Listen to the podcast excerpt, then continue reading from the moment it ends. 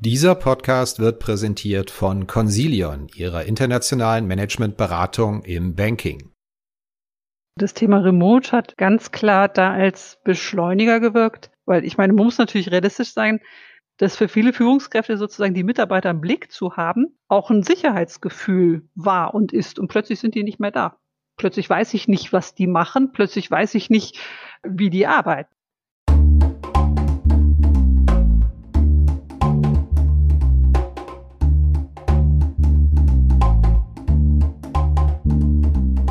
Finanzszene, der Podcast. Jeden Montag mit Gästen aus der Banken- und Fintech-Branche.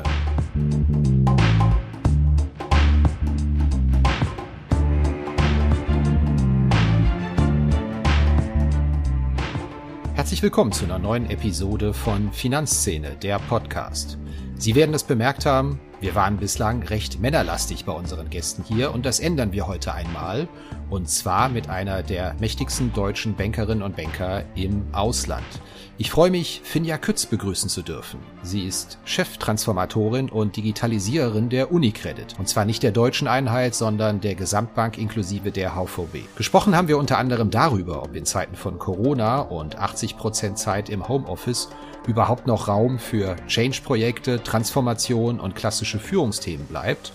Oder ob es nun nicht einfach für die meisten nur darum geht, einfach mal durchzukommen, bis das alles vorbei ist und alles aufgeschoben wird. Wir sprechen über den Rückgang der Präsenzkultur und was das für Führung heißt und inwiefern die demografischen Veränderungen der Bankmitarbeiter eine Herausforderung sind für die Themen Digitalisierung und Transformation. Es war eine kurzweilige halbe Stunde, es hat mir sehr viel Spaß gemacht. Ich habe selbst viel gelernt über die Branche, über die wir berichten und ich würde einfach sagen, viel Spaß, steigen wir ein. Hallo, herzlich willkommen bei uns im Podcast. Schön, dass das geklappt hat. Ja, wir werden ja gleich über die Implikation von Corona auf Organisationen und Banken reden. Als erstes wird mich aber mal ganz persönlich interessieren. Wie läuft's denn bei Ihnen so in dieser Corona-Zeit? Seit einem Jahr liegen da die Tiefs, die absoluten Tiefs schon gefühlt hinter Ihnen?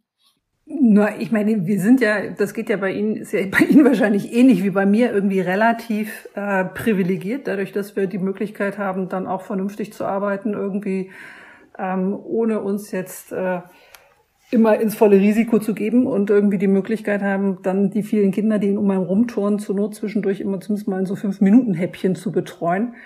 Da sind ja andere Leute ganz anders, ähm, stehen ganz anders im Feuer in der Situation. Insofern würde ich sagen, das ist schon Jammern auf hohem Niveau, wenn man so einen Schreibtischjob hat. Wie muss man sich, Ihr Titel ist ja offiziell Group Chief Transformation Officer, eigentlich so eine Stelle vorstellen, die Sie innehaben? Das klingt ja reichlich abstrakt, Chief Transformation Officer. Können Sie uns das vielleicht mal ein bisschen beschreiben, wie konkret Sie so eine Rolle in einer Bank wie der Unicredit ausfüllen?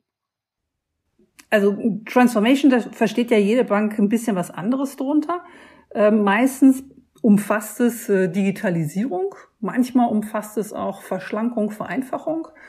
Ähm, und immer umfasst es sicherlich äh, sozusagen ein gewisses Stellenprofil, was ich jetzt mal beschreibe mit ähm, auf der einen Seite kollaborativ mit den Kollegen zusammenzuarbeiten, auf der anderen Seite doch auch immer wieder allen ein bisschen auf die Füße zu treten, weil man natürlich irgendwie Sachen anschiebt, die so ein bisschen quer liegen und dementsprechend nicht immer hundertprozentig jetzt in die Agenten der Kollegen reinpassen. Und alle, alle Sachen sind sicherlich bei uns gegeben, so dass ich halt ähm, sehr stark und eng einfach mit allen aus dem Executive Management Team zusammenarbeite, um die verschiedenen Themen voranzutreiben. Sei das halt ähm, Beispiel das ganze Thema, ähm, wir nennen es Paperless, andere nennen es Digitalisierung, zu sagen, wo können wir eigentlich sicherstellen, dass wir die gesamten Strecken starten vom Kunden ohne Papier hinkriegen dass wir den Kunden halt auch bedienen können, egal wo er ist und dass das dann natürlich bis ganz hinten auch ohne Papier, ohne Papier ist jetzt nicht nur sozusagen das Papier, was ich jetzt hier rascheln könnte, sondern auch alles, was ähm, PDF oder sowas ist, äh, was nicht sozusagen wirklich voll digitalisiert ist und durchläuft.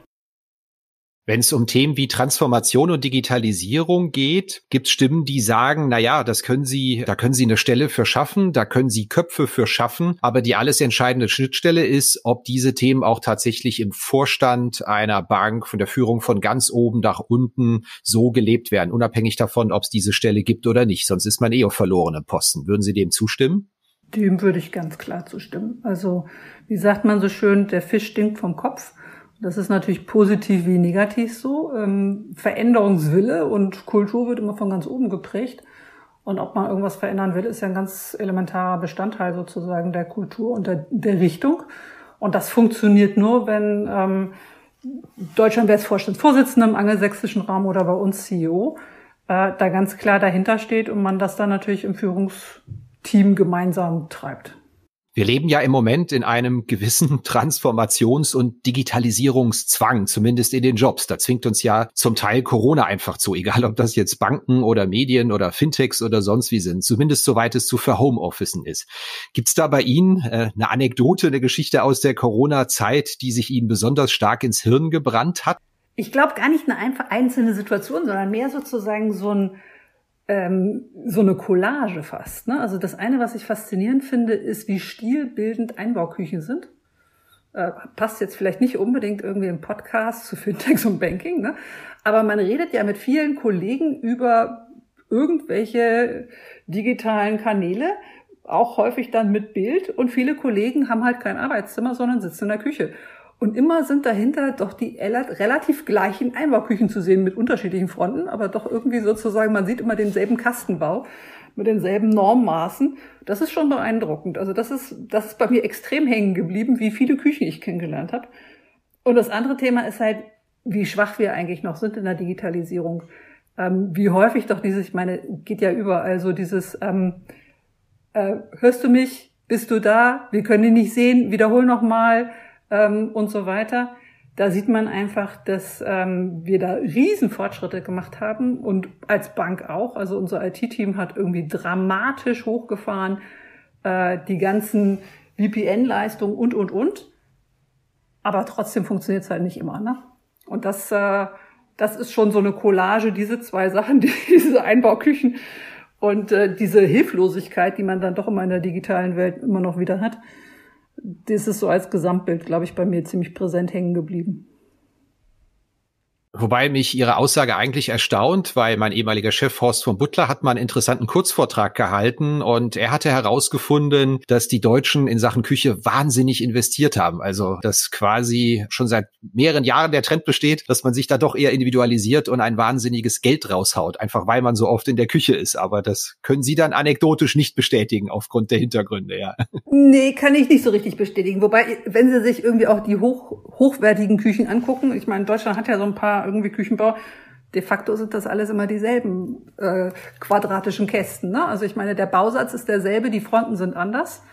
Ähm, aber einfach sozusagen das Prinzip der Einbauküche ist ja doch relativ universell. Das gibt's dann zu unterschiedlichen Preispunkten die Themen Transformation und Change, muss ich Sie mal ganz platt fragen, bleiben solche Themen womöglich organisatorisch einfach auf der Strecke oder werden mal zurückgestellt in der Praxis, weil doch einfach jetzt seit über einem Jahr jeder nur versucht, operativ irgendwie den Kopf über Wasser zu halten und in den Bedingungen, die Sie auch beschrieben haben, äh, mit wirren Zoom-Konferenzen und digitalen Herausforderungen, da, da ist doch eigentlich wenig Raum, sich mit den Dingen zu beschäftigen, die man eigentlich unter besseren Rahmenbedingungen angehen müsste.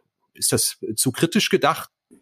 Na, ich glaube, das ist gemischt. Ne? Also auf der einen Seite hat es natürlich extreme Beschleunigungstendenzen gegeben durch die ganze Situation. Also ich habe ja gerade irgendwie das Thema, wie wir es nennen, Paperless angesprochen, sicherzustellen, dass der Kunde tatsächlich möglichst viel mit dem Ziel alles tatsächlich auch machen kann, von ohne halt in eine Filiale zu gehen. Ähm, und da haben wir natürlich also im letzten Sommer einen absoluten Sprint hingelegt, um einfach irgendwie sicherzustellen, dass sozusagen so die Standardsachen alle da sind. Das, dieser Sprint läuft weiter. Ähm, aber das ist natürlich schon auch eine Transformation. Das ist sozusagen das Thema digitale Transformation. Auf der anderen Seite ist natürlich, ähm, ich würde jetzt sagen, so Kopf, Kopf unter Wasser war sicherlich im letzten Sommer. Seitdem ist die Situation ja doch für alle ein bisschen auch eine Situation, mit der man sich in gewisser Weise arrangiert hat. Das ist ja klar, jetzt äh, hoffen wir alle, dass wir wieder zum Normalen zurückgehen können. Aber in gewisser Weise hat man sich ja doch so ein Stückchen weit eingerichtet, auch als, als Unternehmen. Insofern ist, glaube ich, diese absolute Stresssituation, man muss auf etwas Neues reagieren, man muss sich darauf einstellen, man muss überhaupt erstmal die ganzen Leitungen legen quasi. Ähm, das ist vorbei. Ähm, und dann kann man natürlich schon auch die Situation nutzen, um ganz gezielt einzelne Themen voranzutreiben. Und das ist halt neben dieser, diesem Beschleuniger auf der Digitalisierungsseite sind das sicherlich auch eine ganze Reihe von Führungsthemen. Das sind vielleicht nicht die Themen, die man ursprünglich gedacht hat, die man jetzt in 2020, 2021 als oberstes auf der Agenda hat. Aber das sind Themen, die garantiert mit auf der Liste standen als Themen, die man angehen muss. Äh, insofern würde ich sagen, es gibt eine gewisse Repriorisierung, aber ich glaube nicht, ich glaube nicht, also bei uns und auch wenn ich mich mit, mit Freunden, Bekannten unterhalte in anderen Unternehmen, auch in anderen Industrien, in anderen Finanzunternehmen, dass es da eine Verlangsamung in irgendeiner Weise gegeben hat. Ganz im Gegenteil. Es gibt ja da zwei Stimmen, zumindest höre ich die immer. Die einen sagen, die, diese ganze Arbeitswelt, die wird sich komplett verändern nach Corona. Insofern ist, dass die alte Welt nie wieder zurückkommt. Und es gibt Leute, die sagen, naja, jetzt quatschen alle hier von den äh, Geschichten rund um Homeoffice und wie toll das alles ist. Aber sobald Corona durch ist, werden die Leute doch ganz schnell wieder zurück in die Büros kehren und dann werden wir vergessen, was wir eigentlich gedacht haben, dass sich alles verändern wird, auch mit dem Flächenbedarf und der Präsenzkultur. In welchem Camp stehen Sie da? Gute Frage. Ich würde sagen, glaube ich, weder noch. Also ich glaube, wir müssen ehrlich gesagt schon was dafür tun, damit es nicht so ein Zurückfallen gibt. Ne? Denn ähm, ich denke mal, es ist völlig natürlich, wenn wenn jetzt nach diesem, ja inzwischen ja irgendwie doch im Groß für die meisten Leute irgendwie einem Jahr an Zeit, die man immer nur sporadisch mal Kollegen sehen konnte, sporadisch mal aus dem eigenen Küche, Schlafzimmer, wo auch immer irgendwie raus konnte, ähm, dass dann einfach ein Bedürfnis da ist, sich wieder zu unterhalten. Dass ein Bedürfnis da ist, auch irgendwie, ich sage jetzt mal so, die sozialen Tanks wieder aufzufüllen, gemeinsam Sachen zu machen, Sachen zu diskutieren. Und es ist ja völlig unbestritten, dass es gewisse Sachen gibt, die einfach besser im persönlichen Kontakt funktionieren. Also ich finde es ganz unangenehm, Personalgespräche irgendwie über Videokonferenz zu machen. Personalgespräche mache ich gerne mit einer Person im Raum es gibt auch andere Gespräche, irgendwie, wenn man mit mehreren ist, einfach mal über Sachen diskutiert. Das ist einfacher, wenn man irgendwie um den Tisch sitzt, als wenn man irgendwie vor so einer Kachelwand sitzt. So. Insofern glaube ich schon, dass man irgendwie gucken muss, dass man da nicht automatisch wieder in so alte Mechanismen zurückfällt. Auf der anderen Seite glaube ich, dass halt viele Leute, nicht alle, aber doch viele Leute das auch sehr geschätzt haben, dieses Mehr an Freiheit, was es einem gibt, dieses weniger an Hin- und Herfahren, was es hat. Und dass wir einfach gemeinsam, aber aktiv eine andere Art der Arbeit entwickeln müssen. So, also für die Uni Credit haben wir gesagt, dass wir es für realistisch halten, dass jeder, also in der Fläche irgendwie am Kunden, vielleicht bis sozusagen so einem Tag die Woche einfach auch mal woanders arbeitet, in den ich sage jetzt mal, Zentralfunktion zwei Tage die Woche. Es ist sicherlich ganz wichtig, dass man sich auch regelmäßig sieht, um dieses kulturelle Erleben, das Gemeinsame zu stärken. Aber dann halt auch, es gibt ganz viele Sachen, die kann man auch, da muss man nicht irgendwie mit den anderen zusammensitzen. Das kann ich auch irgendwie von zu Hause machen. Und dann kann ich das halt unter Umständen auch äh, an Orten zu Zeiten machen mit einer Flexibilität, ähm, die für mich angenehmer ist. Sie kennen ja die Seite der Berater, wo Sie sehr lange gearbeitet haben und kennen jetzt seit zwei Jahren die Seiten der Unternehmen der, der Bank. Wo unterscheiden sich denn Banken in Sachen Transformation und Leadership von anderen Unternehmenszweigen? Gibt es da ganz spezielle Bankenthemen, die Sie kennengelernt haben, auch jetzt von der Seite der Banken? Banking ist, ist naturgemäß, da es ja irgendwie so mit Geld zu tun hat und damit irgendwie mit sehr viel Vertrauen vielleicht eine etwas konservativere Industrie als andere Industrien. Das kann da reinspielen, muss aber nicht unbedingt. Ich glaube, was, was entscheidend ist, ist, dass, ich sage mal ganz gerne, eine Bank besteht eigentlich aus drei Dingen. Aus IT, Leuten und Risiko. So. Weil eine Bank transferiert Risiko, nimmt Risiko, verkauft Risiko und, und, und. Das Ganze funktioniert sozusagen mit einem Gebilde aus IT, Daten und Leuten. Und das führt dazu, dass bei einigen Stellen Banken sich schwerer tun als andere Industrien, weil sie einfach schon so viel Historie an IT haben. So, ich sage jetzt mal, es geht gerade durch die Presse, dass einer der großen Automobilkonzerne Deutschlands vielleicht das erste Mal einen IT-Vorstand kriegt. Jetzt heißt irgendwie der IT-Vorstand in der Bank in der Regel COO, nicht IT-Vorstand, aber ein Großteil dessen, was diese Person macht, ist IT.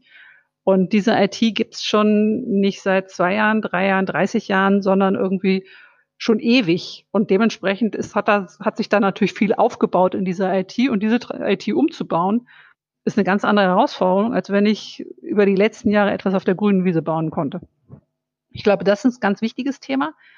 Äh, und ein anderes Thema ist, äh, dass Banken natürlich ähm, mit die am stärksten regulierte Industrie überhaupt ist, so dass man halt bei einigen Sachen sich ein bisschen schwerer tut, mal so loszuschießen und auszuprobieren, ähm, weil es halt gerade um das Geld anderer Leute geht und nicht nur irgendwie um eine neue Jeans. Äh, und dementsprechend man natürlich irgendwie besonders vorsichtig sein muss, was man macht und sicherstellen muss, dass man nicht irgendwie Fehler macht. Das ist halt was anderes, wenn plötzlich Geld weg ist, als wenn irgendwie die, ich sage jetzt mal, die Hosentasche hinten schief drauf genäht ist. Ne? Ohne jetzt zu schleimerisch klingen lassen zu wollen, aber Sie haben sich bei Ihrem Wechsel seinerzeit von Oliver Wyman äh, in die Bankenbranche ja eine Bank ausgesucht mit der Unicredit, die in Sachen Kosten nicht mehr allzu viel Verbesserungspotenzial hat und schon allgemein als ein Institut ging, das in Sachen Kostentransformation schon sehr, sehr weit war. Warum dann trotzdem dieser Schritt zur Unicredit zu gehen? Na, zum einen ist meine Aufgabe ja nicht nur irgendwie Kosten zu transformieren und zum anderen glaube ich halt, das Spannende bei, beim Transformieren ist ja, dass eigentlich nach jedem Schritt, den man gemacht hat, gibt es immer einen neuen Schritt. Alles, was man sozusagen vereinfacht hat, und wenn ich irgendwie das Vereinfachen immer vom Kunden her denke, sozusagen irgendwie alles, was wir machen, was für den Kunden einfacher ist, muss dann ja auch intern einfacher sein. Da gibt es dann wieder sozusagen den nächsten Schritt, den man vereinfachen kann. Es gibt eine neue Entwicklung, es gibt eine neue Technologie, es gibt irgendwie noch so viel zu tun ähm, ich glaube, dass, äh, dass wir da noch eine ganze Reihe von Schritten vor uns sehen werden. Und dann wird es irgendwas anderes geben. Jetzt sind Banken aber nun mal ein Markt, in dem der Profit Pool in der Regel seit Jahren schrumpft, zumindest auch in Deutschland in, in den zentralen Bankkerngeschäften. Ich glaube, das dürfte vielen Branchen künftig ähnlich gehen, weil wir ja doch vor ziemlich epochalen Veränderungen stehen, denen es ähnlich gehen könnte wie Banken. Erschwert das Führungsthemen generell, wenn es operativ laufend reinregnet und jeder gucken muss, wo er bleibt? Ich kenne das zumindest aus der Medienbranche, die ja auch in Print 20 Jahre geschrumpft ist, dass man für Führungsthemen, Transformationsthemen System nicht allzu viel Sinn hat, wenn man jeden Monat, jedes Jahr gucken muss, wo man bleibt, irgendwie profitabel zu bleiben. Sie haben doch vorhin gesagt, ähm, ob man transferieren eigentlich kann, wenn sozusagen das nicht von ganz oben gewollt ist. Ne? Und mhm. ich glaube, im Grunde ist das genau die Antwort. Denn im Endeffekt ist halt die Frage auch, klar, Banking ist jetzt irgendwie nicht eine Boomindustrie, da sind wir uns einig, obwohl es ja irgendwie eine Industrie ist, die trotz der vielen Herausforderungen, muss ich mal sagen, irgendwie immer wieder ziemlich gut über die Runden kommt. Ähm, wenn man sich anschaut, Finanzkrise, irgendwie auch jetzt äh, natürlich die ganze Situation mit zusätzlichen Anforderungen, weniger Finanzierungsbedarf und, und, und. Dann ist einfach die Frage, ob das Führungsteam einer Bank sagt, Führung an sich und, und Veränderung ist für uns ganz entscheidend, um das zu erreichen, was wir erreichen wollen in diesem, in diesem Nicht-Boom-Markt. Und dann muss man halt irgendwie am Anfang jeweils einen Schritt zurückgehen und sagen, jetzt nehme ich mir die Zeit, das aufzusetzen. Das ist so wie wenn Sie, Sie haben auf meine Zeit als Beraterin angesprochen. Äh, in der Beratung ist es auch so, ich kann einfach sozusagen direkt im Projekt reinrennen, dann renne ich mir im Zweifelsfall einen Wolf oder ich sage am Anfang, jetzt nehme ich mir die Woche und mache eine vernünftige Planung, was ich eigentlich machen muss, mit wem ich sprechen will, irgendwie wie die Sachen zusammenhängen. Dann vermeide ich den Wolf, habe im Nachhinein ein besseres Ergebnis und kann vernünftig liefern. Genauso ist es halt irgendwie mit der, ähm, mit der Führung, Kultur und Veränderung. Ich muss mir am Anfang überlegen, wo ich hin will und dann diese Zeit mir nehmen, das umzusetzen. Und im Zweifelsfall läuft dann der ganze Prozess, das tägliche und auch der Veränderungsprozess viel besser, weil ich irgendwie diese Investition gemacht habe. Einfach mal zu sagen, Führung ist Teil der Lösung. Und das ist nicht etwas, was mir sozusagen im Weg steht an der Stelle. Aber das muss von oben kommen. Es heißt ja im Banking sehr häufig, dass Corona Dinge nicht neu erfunden hat, sondern dass Corona einige Entwicklungen beschleunigt hätte. Zumindest höre ich das ständig rund um das Thema Filiale, Mobilnutzung etc. Wie sieht denn das bei Führungsthemen auf? Es klingt ja für mich zunächst so, dass wenn Menschen 80, 90 Prozent ihrer Arbeitszeit netto zu Hause verbringen, dass sich in Sachen Führung sehr viel mehr in Richtung Selbstorganisation verschiebt und weg von der konkreten Führung. Führung. Ist das eine zutreffende Beobachtung?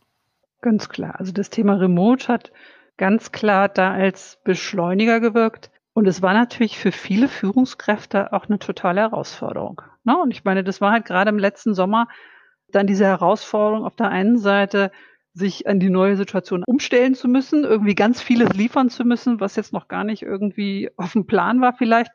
Und das in einem ganz anderen Setup machen zu müssen, das war gigantisch. Weil ich meine, man muss natürlich realistisch sein, dass für viele Führungskräfte sozusagen die Mitarbeiter im Blick zu haben, auch ein Sicherheitsgefühl war und ist. Und plötzlich sind die nicht mehr da.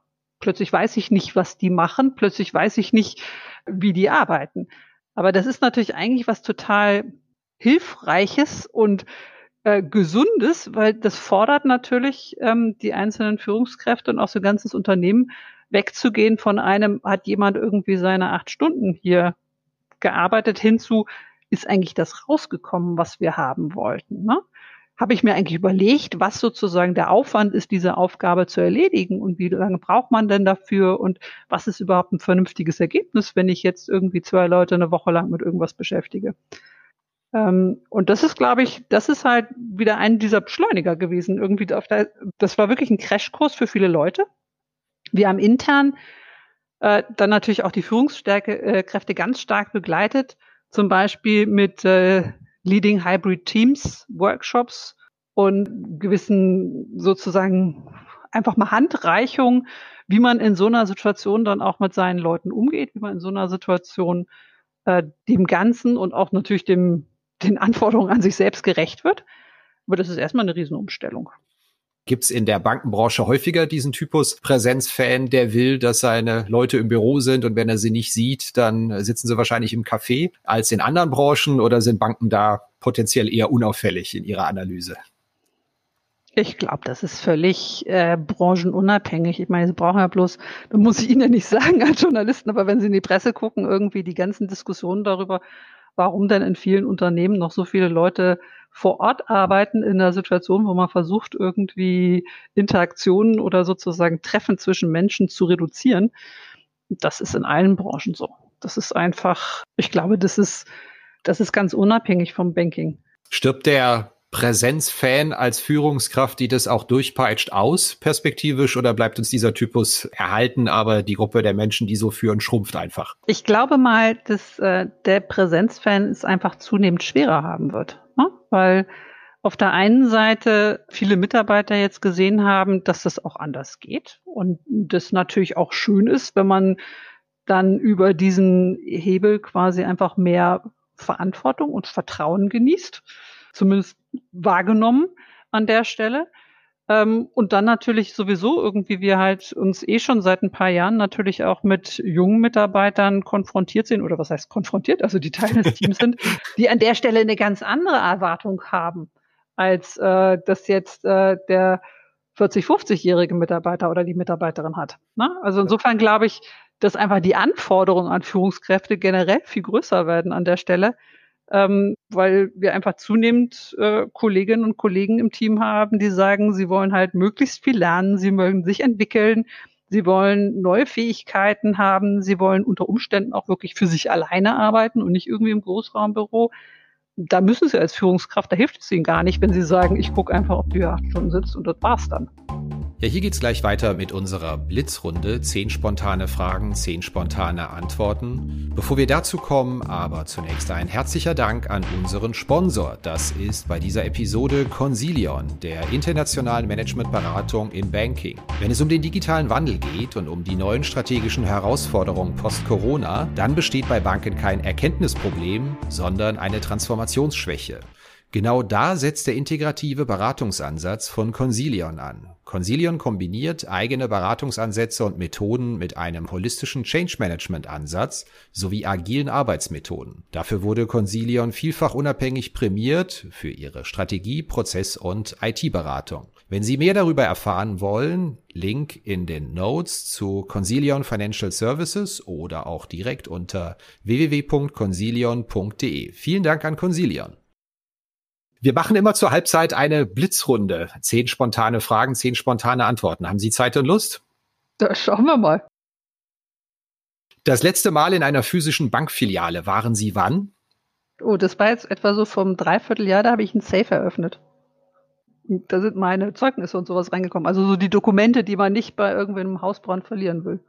Gibt es eine Bank, wenn Sie jetzt mal nicht die Unicredit nennen dürfen, die auf der Hand läge, die es digital besonders gut löst, irgendwo in der Welt, wo Sie beeindruckt sind? Also ganz ehrlich, ich würde sagen, es gibt noch keine Bank, die es so richtig geknackt hat. Ne? So, es gibt natürlich Banken, die einfach rausstechen. Klar, irgendwie so eine BBVA fällt einem da ein. Aber so richtig geknackt hat es noch keine. Also weder von den von den Challenger-Banken, also den Fintechs, noch irgendwie von den etablierten Banken, weil die einen haben meistens doch noch ein relativ schlankes Produktportfolio, schlanke Services. Die anderen haben noch nicht irgendwie die volle, die volle sozusagen Funktionalität. Ähm, da ist, da ist bei allen noch Luft. Was würden Sie denn, muss ich mal nachfragen, als geknackt definieren? Das komplette Angebot, volles Programm einer Bankdienstleistung und das Ganze komplett digital? Genau, und zwar nicht nur zum Kunden, sondern auch die gesamten Kontrollen, das gesamte, das, was der Kunde ja immer gar nicht sieht, das, was irgendwie sozusagen dann in den Türmen klassischerweise sich abspielt, das auch. Und natürlich mit angemessenen Kontrollen, ne? Also jetzt nicht irgendwie mit, ups, da hat jetzt doch wieder mal irgendwie jemand Geld gewaschen, sondern halt so, wie das sich gehört für eine professionelle große Bank. Was würden Sie als Ihre Heimat bezeichnen? Berlin, Bremen, München oder von allem ein bisschen? Also ich bin Kleinfischkopf. Ihre erste Erinnerung an eine Bank in der Kindheit ist welche? Äh, da war ich mit meinem Opa bei der Sparkasse, um irgendwas auf mein Sparbuch zu zahlen. Und da, das ging dann in so einen Automaten und dann wurde ne, hat man noch so richtig gehört, getackert, wurde dann die nächste Linie eingetragen. Wann haben Sie sich denn das letzte Mal als Kundin über irgendeine Bank fulminant geärgert? Erinnern Sie sich da noch dran? Äh, ja, ich sage jetzt nicht, welche Bank das war, es war aber nicht die HVB, als eine Bank meiner Oma, die damals 84 war, einen Bausparvertrag verkauft hat. Da habe ich mich fulminant geärgert. Wie zahlen Sie beim Einkaufen im Supermarkt? Bar, Karte, digitale Wallet? Ähm, meistens mit Karte, weil ich gerne unerreichbar bin und dann mein Telefon gerne zu Hause lasse. Wann hatten Sie denn das letzte Mal bei einer Bank oder bei einem Fintech einen Wow-Effekt, dass Sie gesagt haben, das ist aber mal richtig gut gelöst hier, das beeindruckt mich? Hm, Im Grunde so ganz einfache Sachen, wie zum Beispiel, dass ich, also wir haben gerade eine Wohnung renoviert, dass ich irgendwie die Handwerkerrechnung fotografieren kann und nicht alles irgendwie eintippen muss. Das sind die Sachen, die einem wirklich das Leben leichter machen, wo man sagt, ach, schön, Jetzt dürfen Sie mal eine Führungskraft loben, die Sie selbst hatten und die einen starken Einfluss auf Sie hatte oder von der Sie viel gelernt haben. Gibt es da jemanden, der Ihnen spontan einfällt? Da gibt es eine Reihe von Leuten, die mir einfallen. Ähm, und ich glaube, einen starken Einfluss auf mich hatte wahrscheinlich äh, der erste Chef von Oliver Wyman in Deutschland, den ich hatte, der Gunther Strote. Und zwar einfach, weil ich mit ihm Auseinandersetzungen hatte über das, was ich erreichen will und was nicht, in einem sehr angenehmen Verhältnis, aber wo ich gezwungen war, einfach irgendwie meinen eigenen Weg zu gehen und das, das war nach, also das war prägend. Ihr Leib- und Magen-Thema ist Leadership. Wenn jemand nur ein einziges Buch lesen muss über dieses Thema, welches würden Sie ihm empfehlen? Das kann ich jetzt nicht sagen. Aber ich habe mir jetzt gerade mal von Janina Kugel It's Now bestellt nach fast drei Jahren bei einer italienischen Bank, was können denn Italiener von Deutschen lernen in Meetings oder generell im Office? Ich würde die Frage umgedreht stellen, ne? weil ich meine, irgendwie die Deutschen sind ja mal gerne der Meinung, dass wir das alles besser können. Und ich muss sagen, gerade in so einer Situation wie Covid würde ich sagen, das können die Italiener viel besser. Weil ähm, was ich da gesehen habe, mit welcher Geschwindigkeit, Flexibilität in so einer Krise plötzlich alles auf den Kopf gestellt wird und gemacht wird, wo man, ich überspitze jetzt mal, im Deutschen ganz gerne sich hinstellt und sagt, wo ist denn meine Arbeitseinweisung? Das ist, glaube ich, was, wo man sehr viel lernen kann und wo es einfach auch ganz gut tut, mal zu realisieren, dass äh, die unterschiedlichen Stile in unterschiedlichen Situationen Stärken und Schwächen haben dass man sich aber nicht zu stark auf die Schulter klopfen sollte, was seine eigenen Stärken angeht. Das wäre natürlich meine nächste Frage gewesen, dass ich es rumgedreht hätte. Was können denn die Deutschen von den Italienern lernen? Doch, da gibt's natürlich schon auch Sachen. Also ich meine, wo die Deutschen sozusagen manchmal überreglementiert sind, sind sie halt auf der anderen Seite dann manchmal doch irgendwie sehr strukturiert. Und da einen guten Mittelweg zu finden, das ist, glaube ich, irgendwie doch sehr ideal. Letzte Frage, Blitzrunde. Sie haben Mathematik studiert und haben in einem Interview dazu gesagt, dass es ja ständig von einem verlange, alte Denkmuster Denkmuster über Bord zu werfen. In meiner Mathe-laienhaften Einstellung dachte ich eigentlich, dass Mathematik eine ganz konsequente Regelorientierung auszeichnet. Können Sie das ganz kurz für mich mal erläutern, inwiefern Mathematik verlangt, alte Denkmuster über Bord zu werfen? Naja, sie müssen ständig Sachen denken, die sind so abstrakt, dass sie, dass sie vorher sich gar nicht vorstellen konnten, dass sie sich das sozusagen damit auseinandersetzen. Also ich meine, meine Diplomarbeit gegenüber, also salopp gesagt, verschiedene Formen der Unendlichkeit in mathematischer Logik.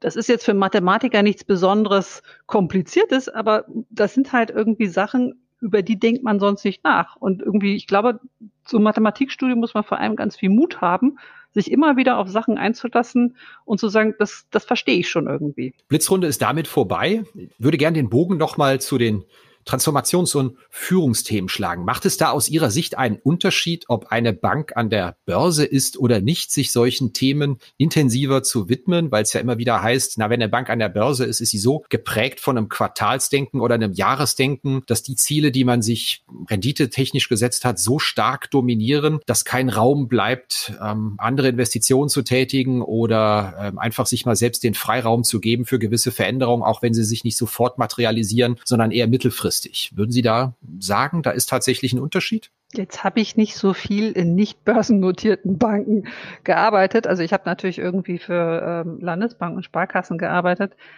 Ähm, aber da würde ich jetzt sagen, da habe ich jetzt keinen Unterschied festgestellt. Und ich glaube, die Frage ist ja eher, lügt man sich nicht in die Tasche, wenn man sagt, dass man an der Stelle nicht wirklich Vorteile hat. Also ich meine, Unilever ist doch ein wunderbares Beispiel, jetzt nicht aus dem Banking, aber irgendwie sehr prominent wo einfach ein CEO gesagt hat, wir müssen die Sachen anders machen und im Endeffekt irgendwie nutzt uns das und dadurch natürlich irgendwie Sachen auch verändert und durchgesetzt hat und umgesetzt, ähm, die sowohl wirtschaftlich sich gerechnet haben, wie auch ähm, ähm, was Positives bewirkt haben. Und ich glaube, darum kommt's ja, darauf kommt es ja an. Ne? Also es ist sicherlich immer das Risiko, wenn man so von Quartalsbericht zu Quartalsbericht schielt, dass man dann ähm, kurzfristig denkt. Aber ich glaube, das ist das, was ich vorhin gesagt habe. Man muss sich die Zeit nehmen, am Anfang zu überlegen, wo will man hin. Und das funktioniert halt nur dann, wenn man wirklich oben jemanden sitzen hat, der oder die sagt, ähm, das ist Teil davon und das ist halt auch etwas, was uns im Endeffekt weiterbringt, sogar im Hinblick auf diese Quartalsthemen. Wir hatten es eben schon mal kurz angedeutet, als es um das Thema Führen von jüngeren, mittleren, älteren Mitarbeitern geht. Die Altersstruktur im Banking, zumindest in Deutschland, da habe ich es im Blick international offen gestanden nicht so gut. Die hat sich sehr stark verändert über die letzten 15 Jahre. Das Durchschnittsalter der Mitarbeiter sechs Jahre gestiegen. Der Anteil der über 40-Jährigen, der hat sich mehr als verdreifacht auf über 40 Prozent. Es kommt auch in der demografischen Struktur, zumindest bei den Banken, die darüber berichten, relativ wenig von unten nach. Was bedeutet das für die Themen, die Sie haben in Sachen Transformation und Leadership? Auch wenn es eine sehr allgemeine Frage ist, aber welche Implikationen bringt diese Veränderung auch in Banken mit sich? Ich glaube, das ist eine ganz kleine Herausforderung ne? und das ist ein Risiko für den Sektor. Da, da müssen wir uns nichts vormachen. Das ist natürlich ein Beigeschmack davon, wie wir eingangs gesagt haben, dass es jetzt keine Boomindustrie ist Banking im Moment. Das heißt, irgendwie die Anzahl der Mitarbeiter wächst ja insgesamt nicht. Und dann ist immer das Risiko, dass sozusagen von unten einfach nichts nachkommt. Warum ist das ein Risiko? Das ist ein Risiko auf der einen Seite, weil natürlich als Organisation wir nicht genug herausgefordert werden, uns mit anderen, mit neuen Ideen, neuen Generationen auseinanderzusetzen, weil die einfach nicht so präsent sind wie in anderen Industrien. Und es ist auch ein Risiko, weil wir natürlich ähm, so ein bisschen blind werden in dem Sinne, was dann vielleicht auch unsere Kunden brauchen. Ne? Also eigentlich sollte ein Unternehmen schon auch gut abbilden, so die Kundenstruktur. Und das tun Banken in Summe sicherlich im Moment nicht. Ne? Und da ist einfach das Risiko, dass man halt nicht genug realisiert, was denn eigentlich äh, jetzt auch jüngere Leute vielleicht wollen. Genauso wie man halt darstellen sollte, irgendwie, wie halt uns der gesellschaftliche Querschnitt auch ein bisschen aussieht.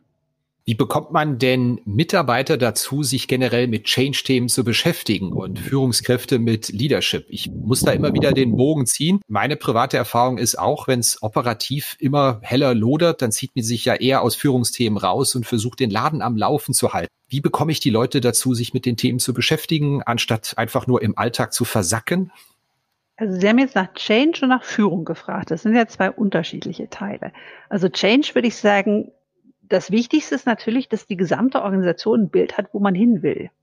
So, also wenn man eine gemeinsam artikulierte Vision hat und gemeinsam artikuliertes Ziel, ist es ja etwas irgendwie, was sehr stark auf der einen Seite motivieren kann und was natürlich auch ein Stück weit so die Sorgen, die einige Mitarbeiter vor Veränderungen haben, nehmen kann, weil man sieht, wie das denn dann aussieht und dann auch ein Gefühl dafür haben kann, was das für einen selber bedeutet. So, und es gibt ja viele Leute, die halt auch sehen, dass ähm, so wie man es heute macht, so wie es heute läuft, das vielleicht noch nicht optimal ist und die auch Lust haben, Sachen zu verändern. Und da gibt es irgendwie häufig, also meiner Erfahrung nach, viel, viel mehr Leute als die Leute, die sagen, sie wollen nichts verändern. So. Was das Thema Führung angeht, will ich mich jetzt nicht wiederholen. Ähm, ich glaube, da ist wirklich einfach die Frage, für wie wichtig hält man das? Persönlich halte ich das für extrem wichtig, weil ich glaube, dass halt ähm, nochmal auf diesen, diese Begrifflichkeit, Banken sind eigentlich IT, Leute und Risiko na gut, wenn sie eine der drei Säulen aus deiner Bank besteht, irgendwie nicht vernünftig, nicht vernünftig motivieren und nicht vernünftig sozusagen äh, mit betrachten, dann stehen sie aber irgendwie ziemlich schlecht da.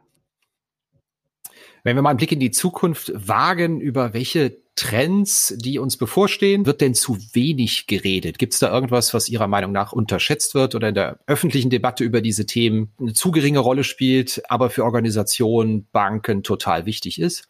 Also es gibt ein Thema, wo es, glaube ich, noch nicht genug Fokus hat. Ne? Also was sicherlich von vielen, die sich mit diesen Themen beschäftigen, extrem, also in keiner Weise unterschätzt wird.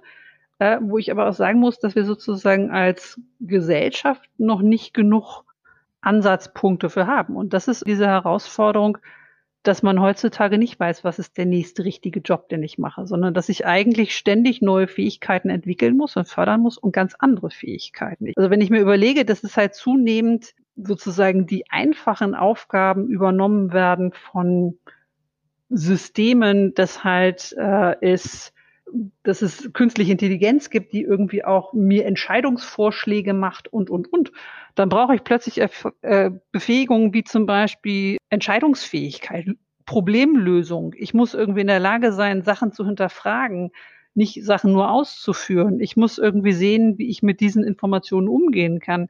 Ich muss irgendwie auch sozusagen dann das Komplementär dazu quasi sein, und zwar interessiert, empathisch, engagiert irgendwie auf Leute, Kollegen, Mitarbeiter zugehen. Und das ist halt, oder Kunden natürlich. Und das ist, glaube ich, etwas, wo natürlich in, in entsprechenden Zirkeln sehr viel diskutiert wird, wo ich aber nicht sehe, dass wir als Gesellschaft tatsächlich schon so weit sind, dass wir das umsetzen, wo ich auch sagen würde, dass die meistens Unternehmen noch nicht so weit sind, dass sie ihre Mitarbeiter tatsächlich wirklich hinreichend schon vorbereiten. Und wie gesagt, gesellschaftlich irgendwie ist da noch ganz viel zu tun, einfach allen die Handreichung zu geben, sich weiterzuentwickeln und für diesen Weg zu qualifizieren. Haben Banken da schlechte Voraussetzungen, die Herausforderung auch anzugehen, weil sie einfach für sehr viele Leute unter 30 kein attraktiver Arbeitgeber mehr sind mit ihrem schrumpfenden Kerngeschäft und zum Teil auch ein Imageproblem? Ich glaube gar nicht, dass wir ein unattraktiver Arbeitgeber sind. Also wenn ich mir anschaue, was die Bewerbung angeht für Einstieg, Trainee-Programme und so, ich glaube, dann kann, kann man das in keiner Weise sagen. Es ist ja auch so, dass äh, jetzt gerade eine Generation auf dem Arbeitsmarkt kommt, äh, der auch Stabilität und Sicherheit sehr wichtig ist, weil sie natürlich auch in ihrer Kindheit teilweise Erfahrungen mitgenommen hat, irgendwie, wo das manchmal auch irgendwie anders aussah. Da ist, äh, da ist Bank eine durchaus attraktive, ein attraktiver Arbeitgeber. Also das würde ich jetzt gar nicht sehen, dass wir da an der Stelle benachteiligt sind. Wenn Sie doch Berufseinsteigern in die Bankenbranche denn einen guten Rat mitgeben könnten, welcher wäre das? Ich würde wahrscheinlich sagen, erstmal klingt alles so wie das Mensa-Menü. Also ich weiß nicht, ob das heute immer noch ist, so ist, aber bei mir war das damals so, dass ich irgendwie immer nicht wusste, was ich darunter verbilden soll unter Menü 1, 2 oder 3, was da stand. Einfach ausprobieren. Einfach alles ausprobieren, möglichst viel ausprobieren und dann da kleben bleiben, wo es kulturell passt. Und ich glaube, das ist eine Empfehlung. Das gilt nicht nur im Banking. Das gilt eigentlich in fast allen Bereichen, wenn man Einsteiger ist. Ja, das war's mit dieser Episode von Finanzszene, der Podcast. Wir sagen herzlichen Dank für das Sponsoring dieser Episode an Consilion, ihrer internationalen Managementberatung im Banking. Vielen Dank. Wenn Ihnen das Ganze gefallen hat oder auch wenn Ihnen das nicht gefallen hat, freuen wir uns über Feedback unter redaktion@ finanz-szene.de. E-Mail auch in den Notes oder schicken Sie uns eine Nachricht über Threema. Kontakt auch in den Notes zu diesem Podcast. Vielen Dank. Redaktion und Host Christian Kirchner. Musik Liturgy of the Street von Shane Ivers, www.silvermansounds.com. Coverdesign Elida Atelier Hamburg.